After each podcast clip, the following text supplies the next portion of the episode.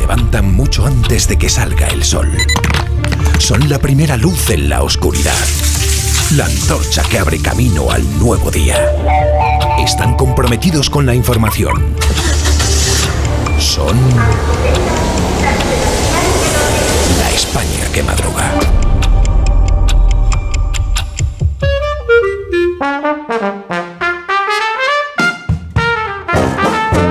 Está la España que madruga en viernes con el profesor Rodríguez Brown. Buenos días, Carlos. Buenos días, a pesar del gobierno. Daniel Ramírez García Mina, el nuevo. Buenos días. El oyente de este programa es brillante y rápido. Muchos de ellos han encontrado el poema que sucede en este estudio.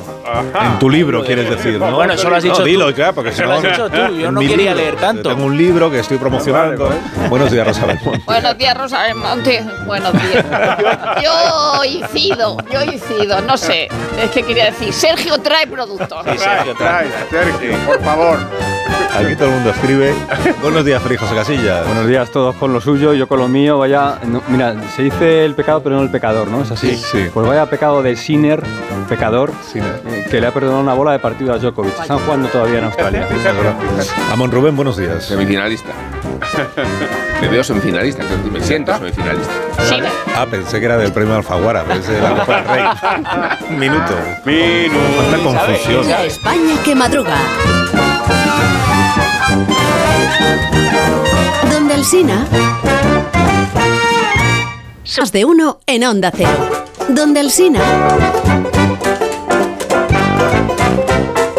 17 Dale, dale. minutos, 17 Dale, para las repaso, 8 de la mañana y 7 preguntas y media para iniciar el día, la primera de las cuales es ¿Por qué molesta tanto la verdad en el régimen de la mentira? la segunda. Aludimos a García Paje y a la marabunta que se le ha echado encima por sostener que el gobierno está en el extrarradio de la Constitución.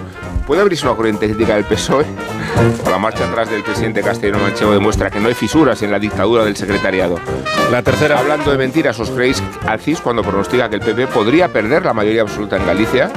La cuarta. Si Tezanos acierta, os recuerdo entonces la pregunta que Alsina le hizo a Juanma Moreno el pasado lunes. ¿Cuál? Si el, el día de las elecciones en Galicia pierden ustedes la mayoría absoluta y por tanto el gobierno se acabó Feijó, No, primero no vamos a no vamos a Vale, perder la vale. mayoría absoluta. Yo no parto de esa ¿Puede premisa. terminar Puigdemont en la cárcel de tanto que se está esmerando en ayudarlo el PSOE?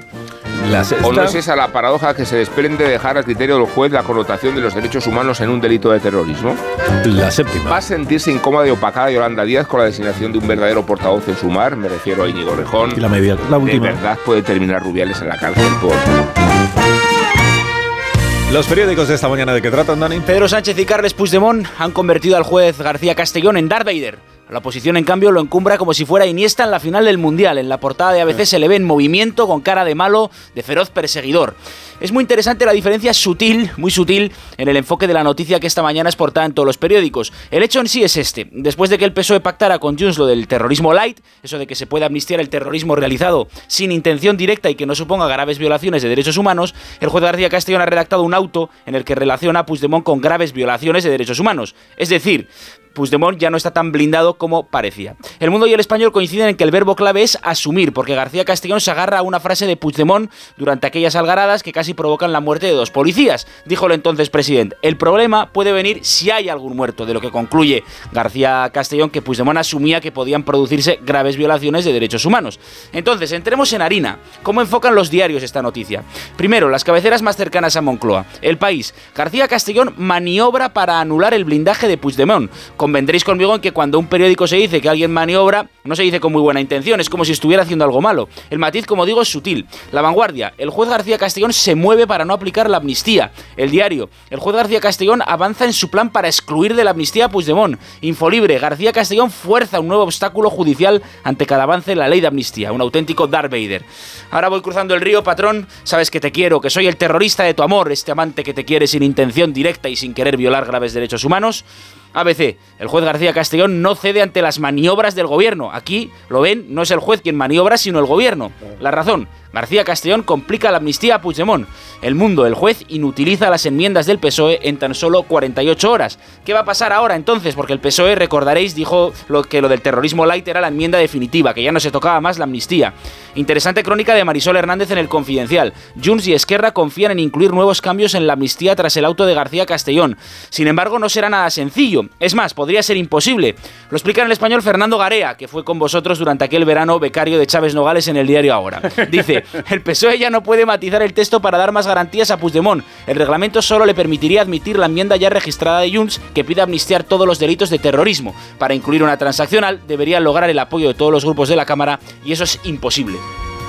¿Y qué otras sutilezas has encontrado esta mañana en esos lienzos de matices que dices tú que son los diarios? Bueno, la resaca de la trifulca Pues, con, poeta. con pajes. Sí, se nota, ¿no? Aquí Poeta, todo es menos sutil, todo es más manchego. El país, debemos fiarnos, dice, el PSOE no actuará contra Paje y cree evidente que no tiene apoyo interno. Carmen Morodo en La Razón asegura que Paje ha recibido llamadas privadas de apoyo y que Ferraz no actúa porque hacerlo le supondría un coste político mayor.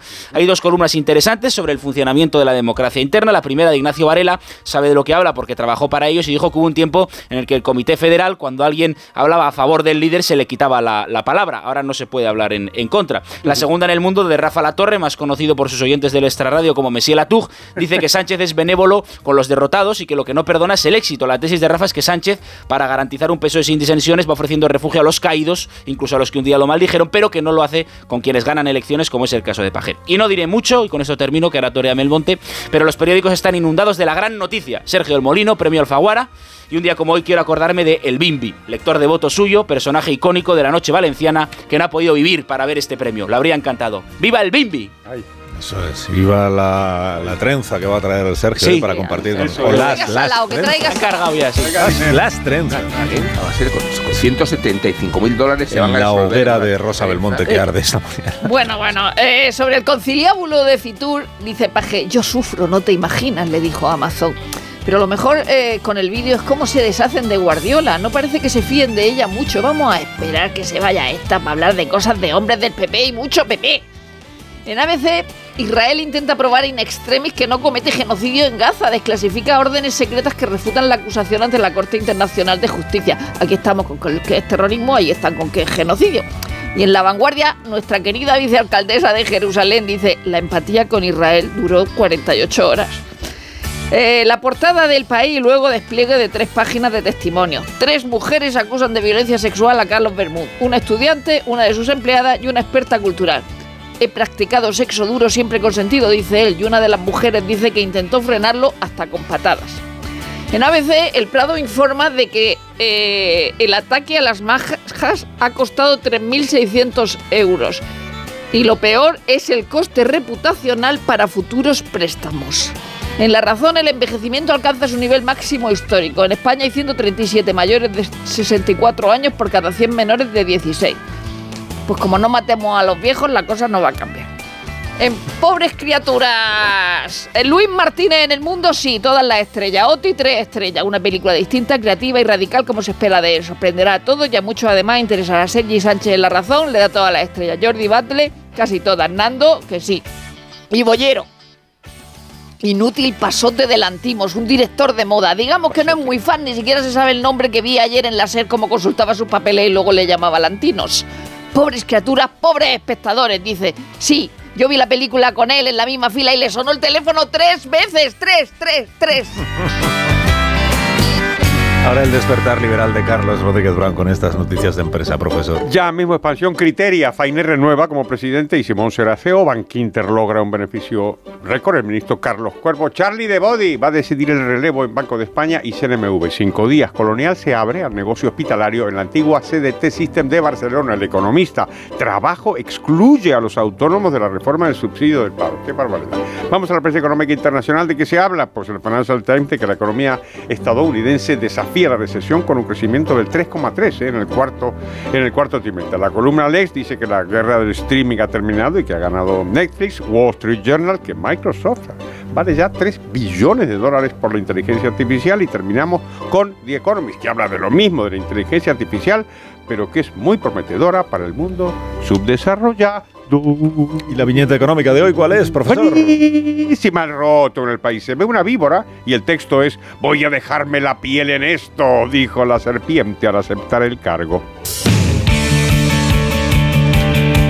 Opel saben que te conviene para tu trabajo, qué es lo que te conviene, por eso hay un modelo Opel para tu negocio y saben que te interesa conocer la actualidad deportiva que nos traen la gama Opel y Félix José Casillas. Y con las maniobras para acabar con el blindaje, los movimientos del italiano Yannick Sinner para acabar con la impatibilidad de Djokovic en el Open de Australia, no pierde el tenista serbio un partido en Melbourne desde el año 19, ha ganado sus últimas cuatro participaciones, salvo el 22 por la deportación, pues Sinner, tiroles del sur, ganó los dos primeros sets, 6-1, 6-2, tuvo una bola de partido en el tiebreak del tercero, pero están jugando el cuarto set de momento, 3-1 arriba el italiano.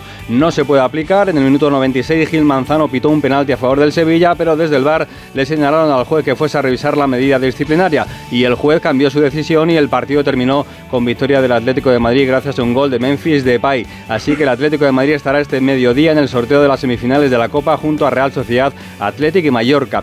Segunda y última semana de febrero para la ida y para la vuelta. Vuelve la Liga a ver si mantiene el tipo la Almería tras su actuación en el campo del Real Madrid que dio audiencia nacional al colista de la Liga. Esta noche recibe la Leves y el Barça femenino pasa a cuartos de la Champions como primero de grupo. El Madrid es primero en la Euroliga tras ganar Olympiacos y estamos hoy 26 de enero a seis meses de que unos barcos, no camiones, en el Sena inauguren los Juegos Olímpicos de París.